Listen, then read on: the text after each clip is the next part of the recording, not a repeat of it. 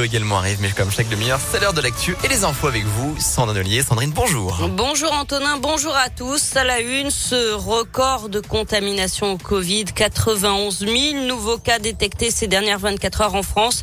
C'est du jamais vu depuis le début de la pandémie. Dans ce contexte, le Conseil scientifique met en garde contre la désorganisation possible d'un certain nombre de services essentiels en janvier à cause de l'absentéisme et des arrêts de travail dû au très grand nombre de contaminations du variant Omicron, variant qui vous contraint de vous isoler 17 jours pour l'instant. Mais le ministre de la Santé, Olivier Véran, annonce vouloir réduire ce délai probablement dès le début de la semaine prochaine. En attendant, la SNCF doit annuler certains TER parce que justement, il y a trop de personnel cas positif ou cas contact. Ça concerne notamment la ligne entre Lyon et Grenoble.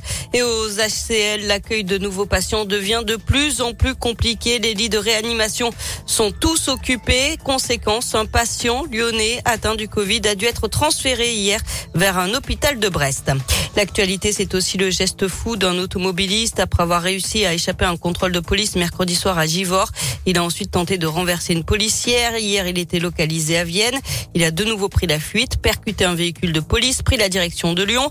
Sa course folle se termine à Saint-Fond où il percute un véhicule de la BAC. Puis quelques mètres plus loin, il renverse volontairement une mère et sa fille qui traversaient la route. Heureusement, selon le progrès, leurs jours ne sont pas en danger. Le forcené a lui été interpellé après avoir tenté de s'enfuir à pied. Le conducteur suspecté d'avoir mortellement renversé un homme de 88 ans avant-hier à Lyon a été laissé libre à l'issue de sa garde à vue. L'enquête préliminaire ouverte après ce drame à la part Dieu se poursuit. Le contrôle d'alcoolémie et de stupéfiants s'est révélé négatif. Et puis les prévisions de bison futé pour ce week-end de Noël. C'est vert aujourd'hui et demain dans les deux sens. Ce sera orange dimanche dans le sens des départs. On passe au sport avec du basket et la Svel qui s'offre un cadeau de Noël avant l'heure en grande difficulté après cinq défaites d'affilée.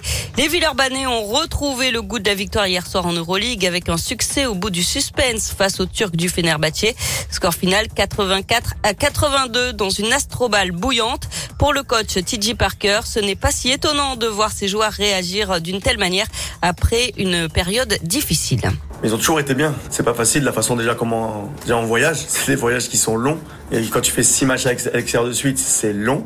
C'est beaucoup de choses que peut-être que les gens ne voient pas, ils comprennent pas, mais c'est pas facile. Donc euh, là, ils ont toujours été super, que ce soit aux entraînements, même en déplacement. C'est un groupe qui est sain, qui est bien, qui travaille bien.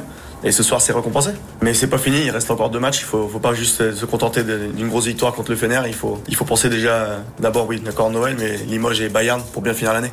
Et Limoges, ce sera dès lundi soir à l'Astrobal en championnat. Avant cela, les joueurs de l'Asvel, désormais 9e d'Euroleague, ont droit à un jour de repos aujourd'hui.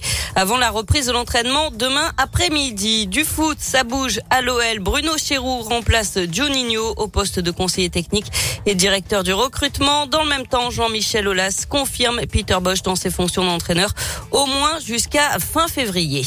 Merci beaucoup Sandrine. Et vous parlez de l'Asvel à l'instant. Sachez qu'on aura derrière vos places pour